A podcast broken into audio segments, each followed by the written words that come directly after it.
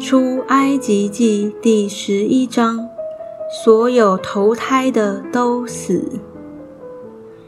耶和华对摩西说：“我再使一样的灾临到法老和埃及，然后他必容你们离开这地。他容你们去的时候，总要催逼你们都从这地出去。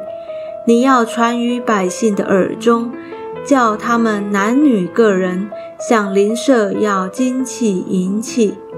耶和华叫百姓在埃及人眼前蒙恩，并且摩西在埃及地法老臣仆和百姓的眼中看为极大。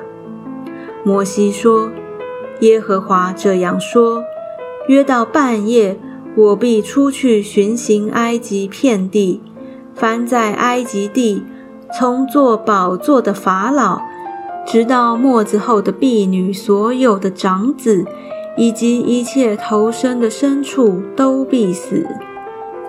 埃及遍地必有大哀嚎，从前没有这样的，后来也必没有。至于以色列中，无论是人是牲畜，连狗也不敢向他们摇舌。好叫你们知道，耶和华是将埃及人和以色列人分别出来。